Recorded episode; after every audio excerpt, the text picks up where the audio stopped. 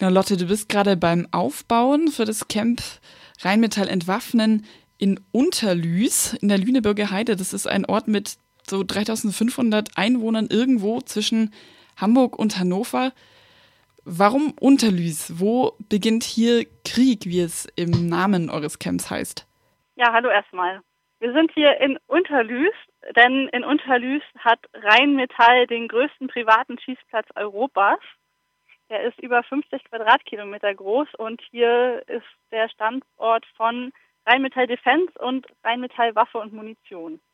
Das hört man hier auch schon. Wir sind seit gestern hier am Aufbauen und das hat schon ordentlich gewumst hier im Hintergrund. Jetzt ganz kurz, was habt ihr denn jetzt für eure Protestwoche geplant? Welches Zeichen wollt ihr an diesen großen Waffenplatz in Unterlüß setzen?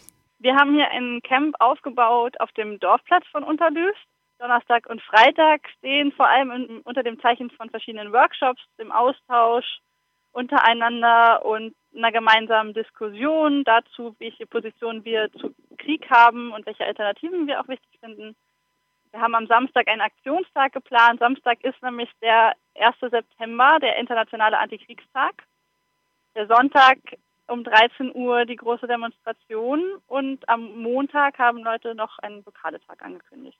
Welche Spektren, also welche politischen Spektren und welche Bewegungen kommen jetzt auf eurem Camp zusammen? Und vor allem, was habt ihr euch überlegt, um diese ganzen verschiedenen Gruppen zusammenzubringen, also ohne dass das in so typisch linken Grabenkämpfen alles endet? Also von linken Grabenkämpfen haben wir noch nichts mitbekommen, obwohl es so ein breites Bündnis ist. Also wir sind tatsächlich von Soli-Gruppen mit dem kurdischen Freiheitskampf über Friedens- und antimilitaristische Initiativen. Wir haben Gewerkschaften und tatsächlich auch Parteien dabei.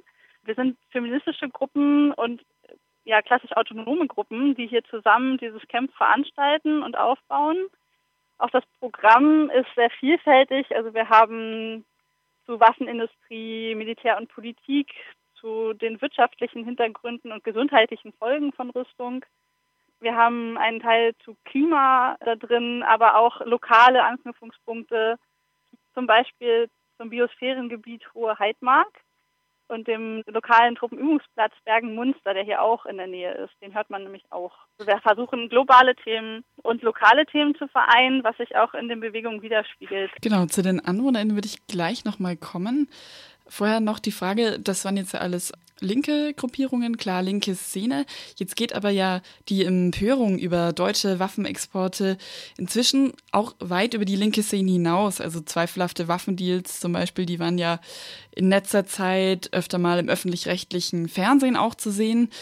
Ist es jetzt so, dass der Druck auf Rüstungskonzerne wie Rheinmetall aktuell steigt oder ist das Ganze immer noch ein Kampf David gegen Goliath? Hm, ich denke, der Druck äh, steigt schon dadurch, dass sich mehr Bilder von Krieg auch verbreiten. Es sind mehr Leute darüber informiert, was für Folgen Waffenproduktion auch hat. Es gibt eine große Diskussion in den Medien auch darum, inwieweit Waffenexporte in verschiedene Länder legitim sein oder nicht und zu verantworten sind.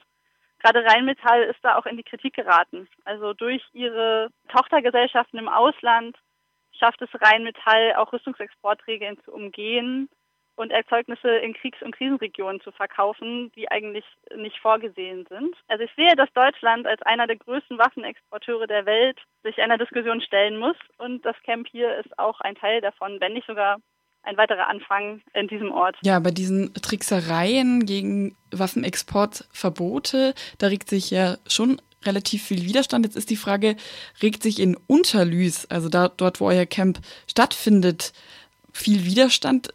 Man hat ja den Eindruck, dass ihr jetzt nicht gerade mit offenen Armen empfangen werdet. Also die örtlichen Behörden haben ja versucht, euch zu verbieten, in eurem Camp auf dem Dorfplatz zu schlafen. Und insgesamt ist Rheinmetall ja auch wahrscheinlich ein sehr wichtiger Arbeitgeber in der Region.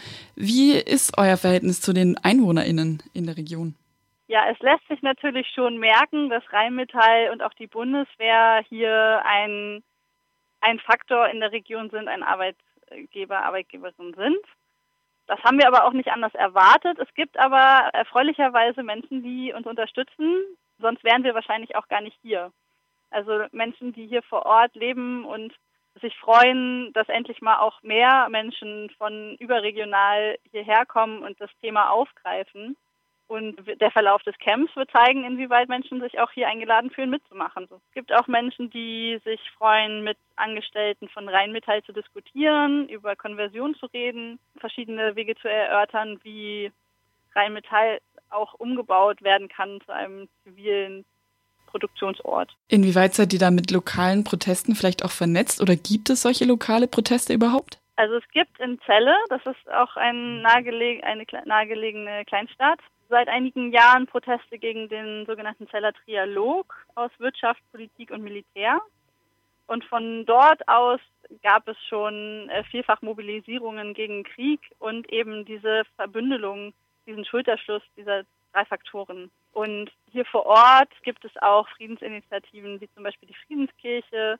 Es gibt Naturschutzorganisationen bzw. Initiativen, die fordern, dass der Truppenübungsplatz nämlich zum Biosphärengebiet umgewandelt wird. Das heißt, es gibt viele Ansatzpunkte, wo wir uns freuen, jetzt die Gemeinsamkeiten zu finden und uns gegenseitig zu stärken und auch erstmal kennenzulernen. Gibt es auch schon Pläne, das dann irgendwie nachhaltig weiterzuführen? Weil wir kennen ja zum Beispiel solche Protestcamps in der Provinz, auch von der Klimabewegung, also da zum Beispiel das Klimacamp im rheinischen Braunkohlerevier. Da wird ja oft kritisiert beim Klimacamp, dass dieser Protest nicht so ganz nachhaltig in der Region verankert ist. Also so nach dem Motto, einmal im Jahr kommen da irgendwelche Studierenden aus der Großstadt ins Rheinland, machen ein bisschen Rabatz und fahren dann wieder weg. Habt ihr euch da irgendwelche Strategien überlegt, wie ihr euren Protest vor Ort bei Rheinmetall auch längerfristig lokal verankern könnt? Hm, ob jetzt der Klimaprotest im Rheinland durch das Klimacamp tatsächlich so einen Eventcharakter hat, das kann ich gar nicht genau beurteilen. Ich weiß aber, dass auch dort der Widerstand schon seit 40 Jahren aktiv ist und wahrscheinlich auch dadurch gestärkt wird, dass es den Austausch mit Menschen aus der Stadt zum Beispiel gibt oder mit anderen Perspektiven. Ich würde jetzt für den Fall Rheinmetall entwaffnen Camp in Unterlüß noch gar keine Prognose wagen, sondern tatsächlich die Frage auch zur Diskussion stellen im Laufe dieses Camps mit den Beteiligten, was sie denn davon halten. Also wir haben kein gefährgefertigtes Ergebnis dieses Camps, sondern wir sind da gehen da sehr ergebnisoffen in die Diskussion, auch angesichts der Situation, dass wir viele Leute von hier noch gar nicht kennen und uns da auf die Fragen, Initiativen und Anregungen auch aus, von den AnwohnerInnen.